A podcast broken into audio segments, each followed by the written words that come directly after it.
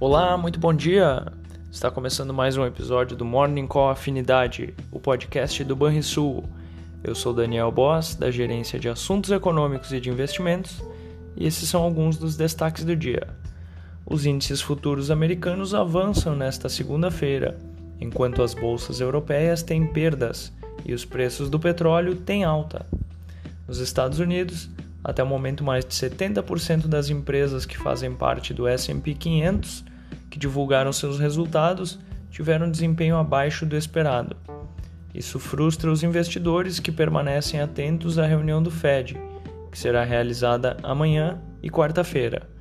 No domingo, o Goldman Sachs afirmou que prevê quatro elevações nos juros em 2022, mas vê risco de mais altas por conta da inflação. As bolsas asiáticas tiveram resultados variados entre si na segunda-feira. Além da reunião do Fed sobre política monetária, um fator que vem pesando sobre os mercados é o temor de uma invasão da Rússia sobre a Ucrânia. Autoridades ocidentais, inclusive o presidente Biden, afirmaram que esperavam que Moscou lance um ataque, esperam que Moscou lance um ataque à Ucrânia. A inteligência dos Estados Unidos indica que isso poderia ocorrer em um mês. No sábado, o Reino Unido alertou que reagirá com sanções à Rússia.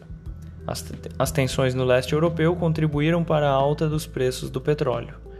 Na zona do euro, uh, saiu há pouco a prévia do PMI composto, que caiu de 53,3 em dezembro para 52,4 em janeiro, atingindo o menor nível em 11 meses.